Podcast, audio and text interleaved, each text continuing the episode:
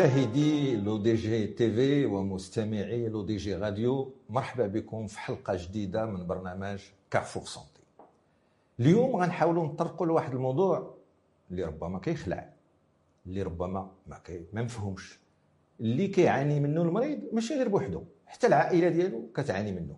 هو مرض نفساني أو neurologique معنا باش نطرقوا لهذا الموضوع اللي هي la schizophrénie.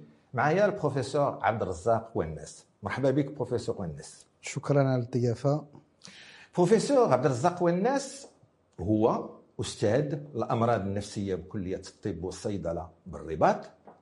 هو آه، نائب مدير المركز الاستشفائي الجامعي الرازي اللي مختص في الأمراض العقلية. وهو مدير دبلوم ال psychiatrie الأمراض النفسية بكلية آه، الطب. ومسؤول على مختبر البحوث في الأمراض النفسية بنفس الكلية بكلية الطب والصيدلة بالرباط. بروفيسور الناس كنسمعوا بهاد schizophrénie أو انفصام الشخصية وفي الغالب اللي كيعرفوا الناس يقول لك واحد السيد كيولي منعزل بوحدو في قنته شنو هي؟ باش نشرحوا للناس شنو هي ال schizophrénie اولا تنشكركم على الاهتمام بهذا الموضوع. لحقاش واحد الموضوع مهم ومهم بأنه تيتصابوا به بزاف الناس في المجتمع. إلا خدينا مثلا المجتمع المغربي ودرنا الإحصائيات تقول لك بان 1% مصاب بهذا المرض هذا تاع مرض الفصام مرض الفصام سكيزوفريني فيها بحال واحد هاد الاسم مركب من schizo et phrénie أي تنفصل القدرة تاع الإدراك والتمييز على آه، المجتمع. وهذا المرض بزاف تيسميوه ما تيقول لك انفصام الشخصية الحماق هذا mais الاسم اللي متداول باللغة العربية هو مرض الفصام. مرض الفصام. حيت الإنسان تي بحال تيتفرق على لو كور ديالو على الجسم ديالو وتيولي عايش واحد العالم خاص به هو ما ماشي مع العالم اللي تعيشوا فيه الحقيقي. وتيكونوا عنده واحد الأوهام واحد واحد الأعراض اللي بالنسبة له هو راه حقيقية ولكن خالفة على ما يدور حول هذا هذا الشخص هذا. كما قلت بأن هذا المرض هذا تيتصابوا به 1% عالميا ولا خدينا المجتمع المغربي غادي نديروا الإحصائيات غادي نلقاو واحد النسبة كبيرة اللي مصابه بهذا المرض هذا. هذا المرض هذا كما قلتوا في التدخل ديالكم ماشي غير الشخص بوحدو اللي تي يتصاب به ولكن العائلة اللي دايرة به حتى هي مسكينة تتعيش في واحد واحد واحد بين مزدوجتين واحد واحد الجحيم. ولاحظنا بأنه بعض الوقائع وقعوا مؤخرا مثلا في مدينة تيزنيت في مدن أخرى بأن هاد الأمراض هادو اللي ما تيتعالجوش ولا تيبقاو بوحدهم تيقدروا يديروا واحد الجريمات كبار. انعكاسات عندهم كبيرة. انعكاسات كبيرة يقدر يقتل يقدر يدير شي حاجة. إذا سمحتي قبل ما نوصلوا لهذه الانعكاسات هادو باش نشرحوا للمشاهد والمستمع شنو هما الأعراض الأولى اللي العائلة خصها تنتبه لها وتقول راه ربما هذاك الشخص اللي عندي في العائلة راه كيعاني من انفصام. وسمح لي والانفصام كيجي في أي سن؟ اولا هو الأغلبية الأوقات العائلة تتلاحظ بأن هاد السيد هذا ولا هاد السيدة هذه اللي جا هاد المرض هذا الفصام في غالبيه الأحيان غالب الأحيان تتكون ما بين 17 18 سنة. لادوليسونس في البداية تاع تاع لادوليسونس سن المراهقة. سن المراهقة. وهاد 17 18 سنة اذا لاحظتوا تجي مع السنة تاع البكالوريا. اذا في غالب الأحيان تيوصلوا للسنة السادسة ولا السنة البكالوريا. 17 18 عام تيكونوا هاد الإنسان تيلقاوه بأن كان تيقرا مزيان كان تيجيب معدلات كبيرة ولكن في هاد السنة السادسة السابعة تيلاحظوا بأن المردوديه ديالو. تنزل بزاف تتهبط. والأساتذة تيحاولوا يقولوا بأن هذا الشيء ما ماشي معقول ما مولفينوش بهاد بهاد النتائج ديالو. إلى درجة بأن هذا الشيء تلاحظوه بزاف في العمل ديالنا اليومي ولينا تنسميوه بأن syndrome du bac d'accord syndrome du bac syndrome du bac هو بان بأن كان مزيان في الباك إلى شوتي وتلاحظوا بانه في هذا السن هذا تاع 17 18 سنة تولي معزول. تولي زيادة على النتائج اللي تكون هابطة.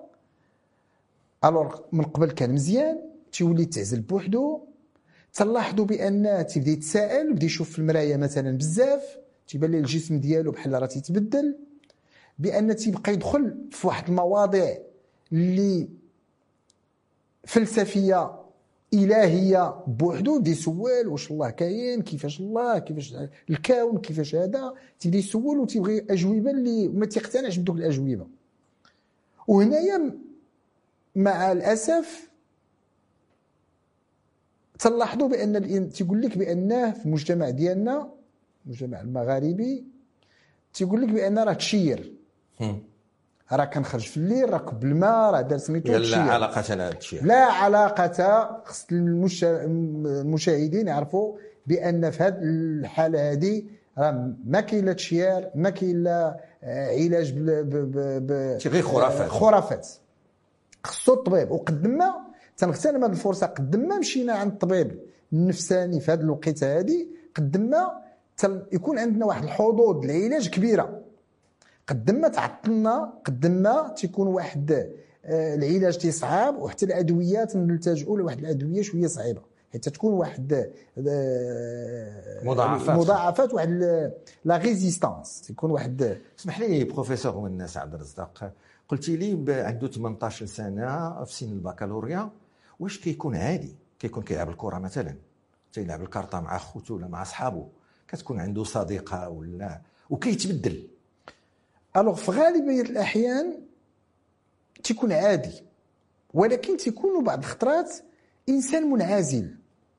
تيكون في صغرو ديما بوحدو ديما ما عزيزش عليه مع الناس يتجامع ديما تيقول لك راه isolé ولكن راه تيخدم. راه عزيز عليه حيت تيقرا ديما سد عليه في البيت راه عاطيها للقرايه alors que بزاف الناس تلاحظوهم في هذاك آه، العمر سميتو تيمشي يخرج تيلعب مع الدراري اللي تيكون غير في غالب الأحيان تيكون غير اجتماعي.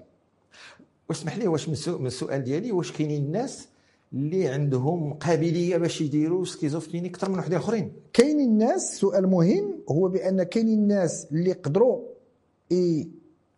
ي- يجي لهم هذا المرض هذا تاع الفصام هما الناس اللي تكون عندهم مثلا في العائلة بعض الأشخاص اللي مصابين بهذا المرض الفصام النقطة الأولى ها؟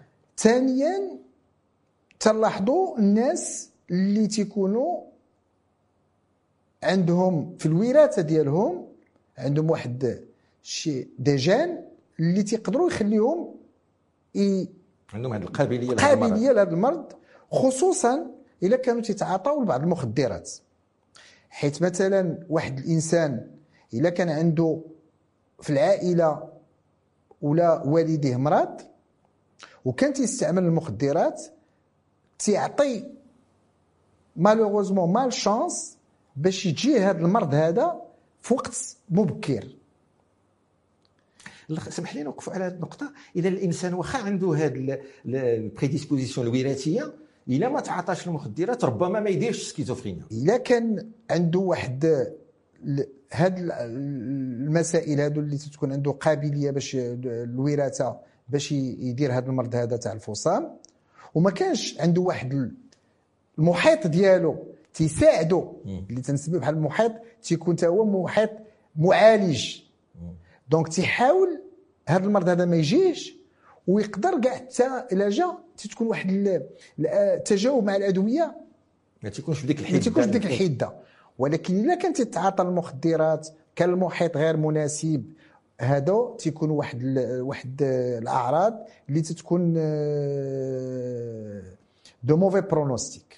بروفيسور الناس عبد الرزاق قلت لي ملي تيوصل البكالوريا وفي المدينة واش هذا تعني بأن الإنسان اللي ما تيقراش ولا في الباديه ما يديرش schizophrénie لا ماشي اللي ما تيقراش ما يدير schizophrénie ولكن عطيتك غير واحد واحد آه، العلامة اللي تقدر تقول بأن هذا السيد هذا تأثير l'attention تاع الناس. نعم. اللي كان بأنه مجتهد عنده معدلات مرتفعة ولاحظنا بأن في هذه الوقيتة كاين واحد واحد ماشي هو هذا الولد تبدل علينا ولا البنت تبدلات علينا.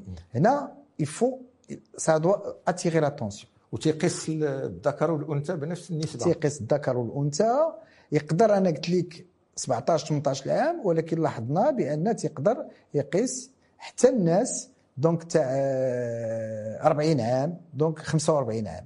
ولكن في غالبية الأحيان ما بين 17 حتى 30 سنة.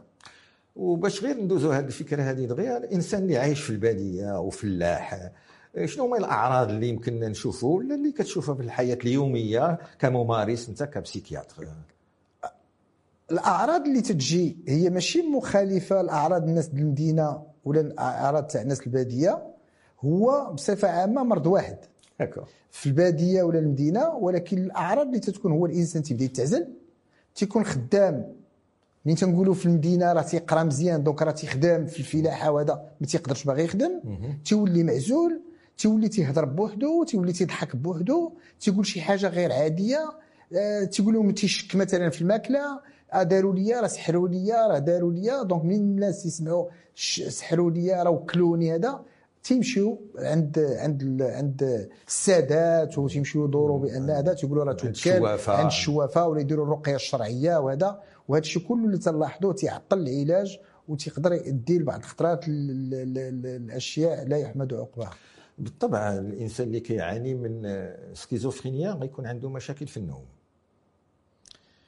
أه ماشي دائما ولكن آه، يقدر يكون تينعس مزيان في البداية ولكن ملي المرض تيتزاد تيقدر ما ينعسش كاع comme يقدر يبقى تينعس بزاف. ولكن ماشي ماشي واحد ماشي واحد le signe اللي تيبين لنا بأن هذاك هو المرض. المرض الأعراض المرض المهمة هو اولا غير ما تتأقلمش مع المحيط ديالو. تيولي مثلا تيقول شي هضره ما كاينة شيء تيولي يشك في في المحيط ديالو تيولي يسمع شي هضره في ودنيه تيقول لهم بون تيقولوا ليه تيهضروا معاه وتيبدأ يتجاوب معاهم.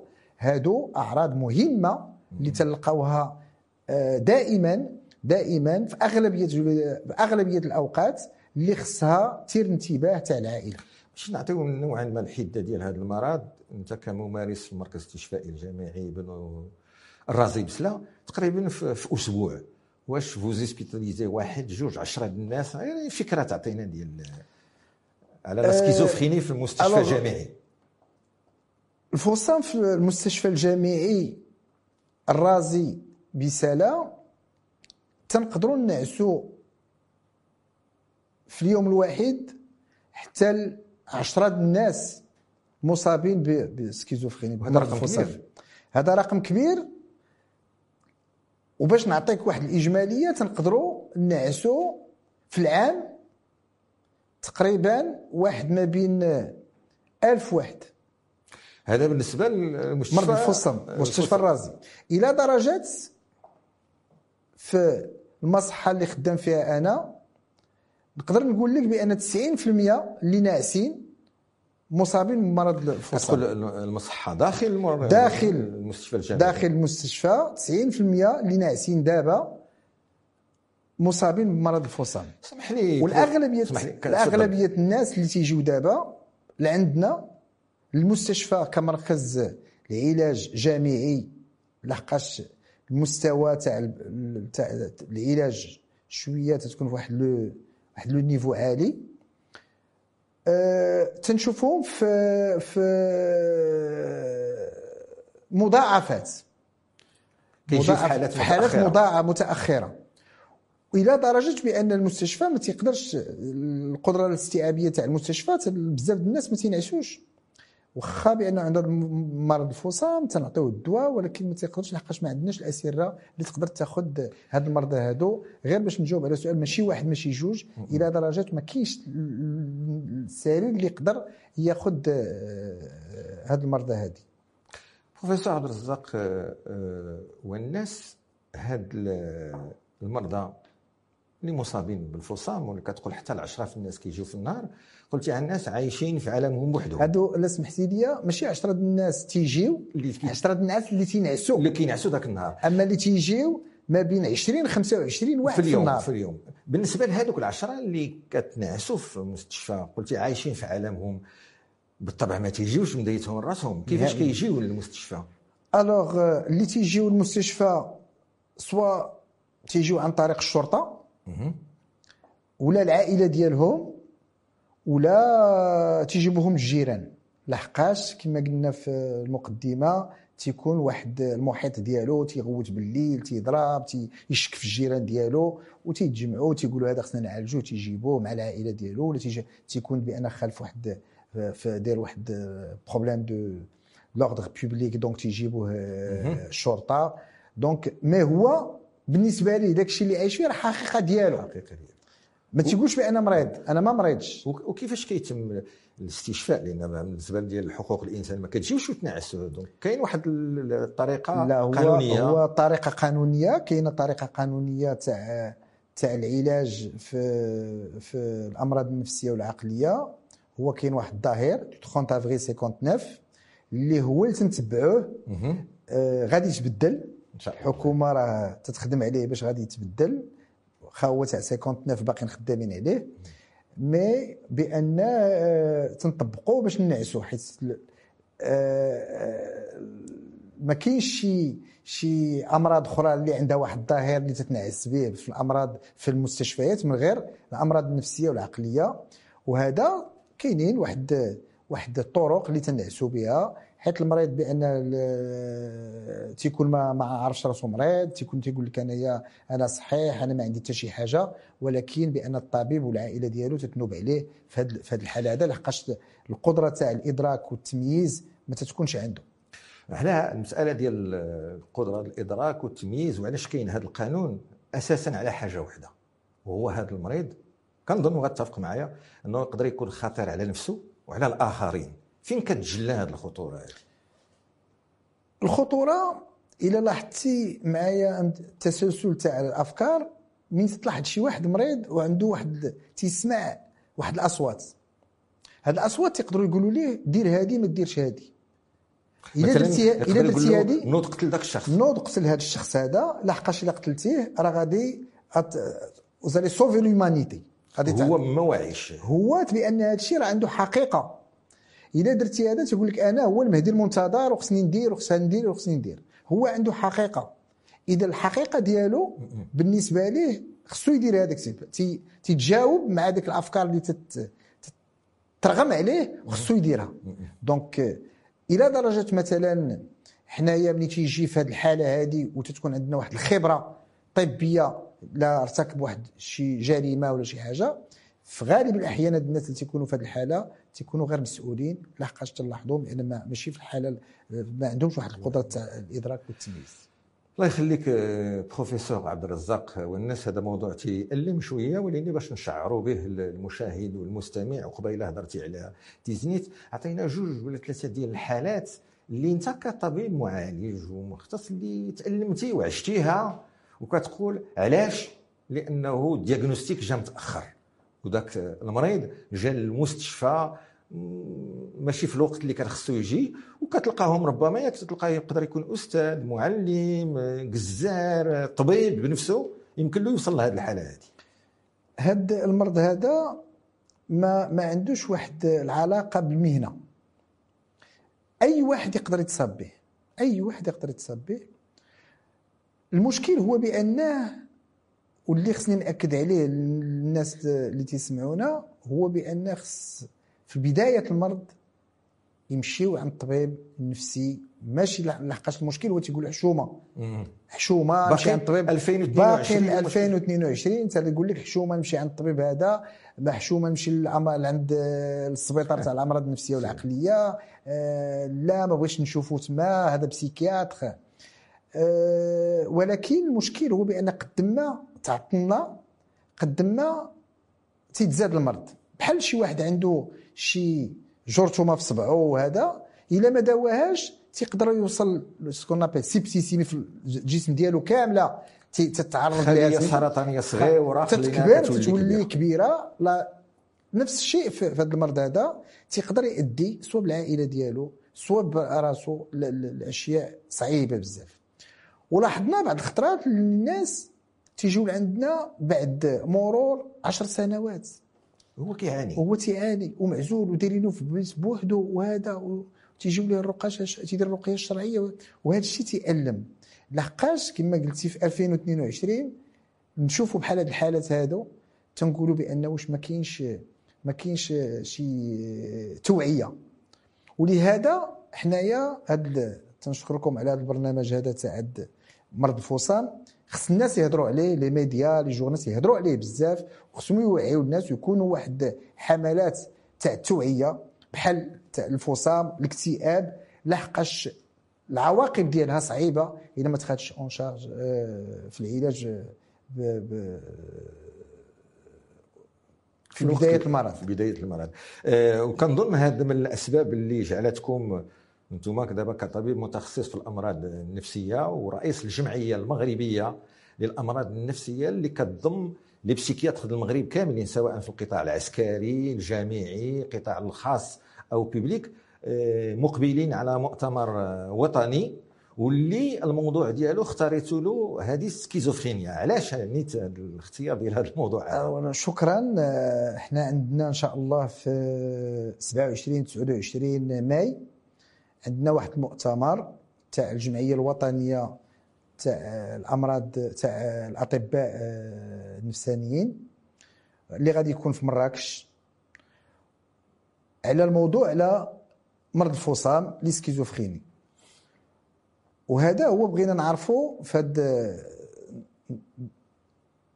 المؤتمر هذا شنو هما المستجدات تاع هذا المرض هذا في العلاج في التشخيص في العلاج. وكذلك المؤتمر هذا غادي يكون عنده واحد المهمة هو بأن غادي نبداو لحقاش ما عندناش واحد التطبيق تاع la prise en charge thérapeutique de certaines maladies c'est-à-dire بأن بعض الأمراض تنعرفوها كيفاش تعالج كاع الدول عندهم واحد متفقين بروتوكول على العلاج تاع الأمراض. حنا في المغرب ما عندناش وبغينا في هذا المؤتمر هذا والمؤتمرات اللي غادا تجي كاع الأمراض اللي كاينة غنقننوها. وها العلاج ديالها كيفاش غادا تكون وهذا الشيء غادي يكونوا متفقين عليه في جميع في القطاعات. جميع القطاعات. وهذا غادي يخول لنا بزاف الحوايج من بعد إن شاء الله. واش هذا باش نقولوا حنا ماشي باش pour critiquer ننتقدوا. واش اليوم في المغرب آه، كل psychiatre في قنته كيعالج schizophrénie بطريقته لا ماشي كل واحد تيعالج بطريقته هما تيتعالجوا على حساب على حساب آه، parce que كاين مشكل تاع ال- الأدوية شوية غالية. كاين اللي قادر يشري أدوية جديدة ولكن غالية. كاين اللي ما قادرش أدوية أدوية جديدة ولكن شوية الثمن ديالهم رخيص باش نعطيك واحد الفكرة هو بعد بعد المرات نلاحظوا واحد بعض الناس اللي تتبع الدواء ست شهور ثمان شهور عام تيقطع الدواء تيعاود يرجع ليه المرض باش ما يعاودش يرجع خصو يتبع الدواء ما يرجعش للمرض خصو يتبع الدواء ديالو. كاينين واحد الأدوية اللي تدير ليه ياخذها مرة واحدة شهر ما يعاودش ياخذ الدواء. آه une prise mensuelle mensuelle وحدة في الشهر وحدة في الشهر وما يعاودش ياخذ الدواء. إذا هذا السيد هذا مزيان ما تيبقاوش يتضاربوا مع العائلة ديالو. شنو هو الثمن ديال هذا الدواء؟ alors هذا فيه بزاف الأنواع ولكن الأنواع جديدة تقدر توصل في البداية في 10000 درهم 9000 10000 درهم. في الشهر. من في الشهر في البداية ومن بعد تولي 3000 درهم 4000 درهم في كل شهر. وهذه شوية صعيبة على الناس اللي القدرة الشرائية تاعهم محدودة. أنا طرحت السؤال على بروفيسور هو الناس عبد الرزاق آه، ديالو واش كل واحد كيعالج على طريقته المؤتمر البسيكياتري اللي غيدير لي بروتوكول. هذه مهمة علمية كبيرة لأن ملي غيكونوا البروتوكول غادي يستعملوهم لي بسيكياتر كاملين في المغرب. الأجهزة اللي كت rembourser غتولي كتعتمد غتكون حطها قدامها اللي كيحترم هذاك البروتوكول. غادي ت rembourser المريض في, في l'ordonnance ديالو أو لا لا. هاد الدواء الغالي ديال 10000 درهم واش داخل اليوم في la nomenclature لا ولا مازال ما داخلش. وشنو خصو باش يدخل بروفيسور وناس هذا خص الجهات اللي اللي- مسؤولة على هذا على هذا الموضوع هذا تهتم بالأدوية تاع الأمراض النفسية والعقلية. بغيت نرجع ما ما نوصلوش دابا اللي ربما اليوم 2022 science fiction ولكن في 2023 غتكون حقيقة هو هاد الدواء ديال 10000 درهم حاجة اللي أساسية schizophrénie وهو مرض كيبقى مدى الحياة. يمكننا نتعالجوا منه ونعيشوا حياة طبيعية ولكن خص الدواء يوميا. نعم. هو مرض الفصام أو سكيزوفرينيا هو مرض مزمن. بحاله بحال ديال السكر الطونسيون امراض مزمنه إلى الانسان تياخذ الدواء ديالو راه الأمور تتمشي مزيان ولا حبس الدواء ديالو راه غادي يطلع عليه الطونسيون يطلع عليه السكر وغادي يرجع عليه المرض النفسي ديالو اذا خصنا الناس يعرفوا بان هذه الادويه هذه راه مزمنه وخصها تتبع مده طويله وف هنا فين في بعض الدول التجؤوا لهاد لي زانجيكسيون اللي تديرها في الشهر حنا عندنا في المغرب الثمن ديالها تيبقى مرتفع في الدول الاخرى وحنا حتى حنا في المغرب قريب غادا تدخل عندنا شوكه في ثلاث شهور ماشي غير في شهر ديروا شوكه واحدة في ثلاث شهور بعض الدول الامريكيه عندهم شوكه واحدة في ست شهور اذا كاين تطور في هذا المجال المجال هذا بأنه هذا الشيء كله باش الإنسان ما يكونش مضطر ياخذ دواء كل نهار وبأنه تت... ما يعاودش يرجع للسبيطار وما يعاودش يرجع ليه المرض ديالو. donc الم... إلا خدا وحده في شهر ولا وحده في ثلاث شهور ولا وحده في ست شهور راه مهم. هذا واحد التطور مهم. كنشكرك بروفيسور وناس على هذه الشروحات لأنه غير اليوم 2022 كاين واحد العدد ديال الناس كيعتقدوا بالسكيزوفرينيا ما عندها دواء. اتفق معايا. alors que اليوم كاين دواء. خصنا كاين. نتفقوا لأن عدد الناس كيقولوا لا هذاك مكتب له يعيش هكاك. اليوم كاين الدواء خص الإنسان يدير diagnostic précoce كاين أدوية الآن وأكدنا عليها مع البروفيسور وناس عبد الرزاق لأن التقدم العلمي بأن الإنسان يمكن له يأخذها نوبة في الشهر ولا نوبة في ثلاث شهور ولا نوبة في ست شهور. كنتمنى لأنه كل ما يكتنوا يكثروا غنقولوا يكثروا المرضى. كل ما يتم دياغنوستيك ديال المرضى أكثر كلما ربما الدواء غير خاص. وهو ما كاينش العلاقة ما بين يكسر المرض والدواء يرخص حنا بغينا واخا الدواء المرضى يرخص يكونوا قلال والمرض تا هو والأدوية ترخص هذا هو هذا هو المهم. هذا هو الهدف ديالنا. آه، بروفيسور والناس عبد الرزاق انت من الأطباء الباحثين في كلية الطب والصيدلة في الرباط.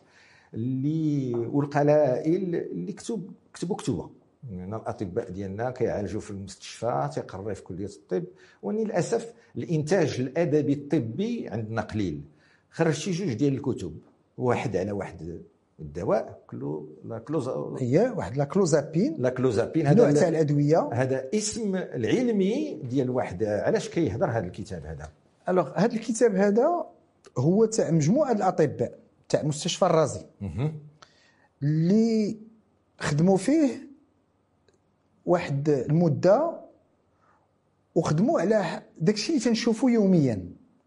حيت آه، هذا الدواء بزاف الناس ما تيديروهش وبزاف الأطباء ما تيستعملوهش. آه، حيت عنده واحد الأعراض جانبية. حيت هذا الدواء خصو واحد يكون بواحد الطريقة. هذا دواء ضد أي شيء من المرض؟ هذا مرض الفصام الفوساميت هذا مرض الفصام على ضد مرض الفصام ولكن الفصام اللي ما تيتجاوبش مع الأدوية الأخرين. إذا ملي ما تيتجاوبش مع الأدوية الأخرين الحل الوحيد هو هذا الدواء هذا. هو اللي كاين. هو اللي كاين هذا الدواء هذا هو اللي معروف عالميا اللي خصك ديرو. ولكن مين تديرو؟ عندك واحد الشروط اللي خصك تتبعهم آه بزاف الناس إلا سولتيهم هضروا تيخافوا منه. من الدواء هذا. بزاف الناس سواء المرضى ولا أطباء الأطباء. أو آه، أطباء أو أو آه، مرضى أو عائلة المرضى. لحقاش خصو واحد التحليلات تاع الدم حيت يهبط الكويرات البيضاء. كاينين واحد الأدوية ما خصكش تجمعها معاه. كاين بزاف الحوايج اللي تدوي. ولكن هذا الدواء هذا اللي لاحظنا حنا عندنا في المستشفى الجامعي الرازي هو واحد الدواء اللي أعتق بزاف د الناس اللي ما تجاوبوش. هو ما غاليش وقيلا. ما غالي شيء وبزاف الناس حنايا كمستشفى جامعي تناخذوا كاع من المدن الاخرى اللي ما تجاوبش مع الأدوية وداك الشيء تيبقى تيجيو لعندنا سميتو. إلى درجة في ملي شفنا هذا الشيء عندنا؟ تناخذوا الحالات المستعصية عندنا في المستشفى درنا واحد ال... واحد ال- الوحدة اللي مكلفة غير بالامراض الفصام المستعصية. اللي تنعطيوها هاد الأدوية هذه. داكور. هاد الأدوية. وتلاحظوا الاستجابة ديالها مع هذا الحمد لله الاستجابة كانت مزيانة وهي اللي خلاتنا باش نكتبوا هذا الكتاب باش الناس الأطباء ال- الأصدقاء ديالنا يشوفوا ويعرفوا شنو هو شنو اللي تنديروا كيف الطرق اللي تدار شنو هما الدويات اللي يقدر ين- تزاد معاه شنو اللي ما تقدرش تزاد معاه. هذه مهمة وهذا بالنسبة للكتاب الأول والكتاب الثاني حول واحد الطريقة العلاجية اللي عدد الناس كيعتقدوا أنها ما بقاتش وما. عندهاش المكانة ديالها هي ال électrosismographie ولا choc électrique ديال le cerveau. oui. إلا شرح لنا هذا هذه هذه واحد آه، العلاج بالصدمات الكهربائية سميتها l'électroconvulsivothérapie راه الاسم ديالها فيه la thérapie donc آه، راه علاج. وهذا العلاج تيتم الوقت اللي ما تيكونش تجاوب مع الأدوية ولا الوقت اللي تيكون بأن من تعطيو شي تكون أعراض جانبية. باش نبين للناس بأن راه ماشي صعيبة هي هذه تقدر دار عند المرأة الحاملة.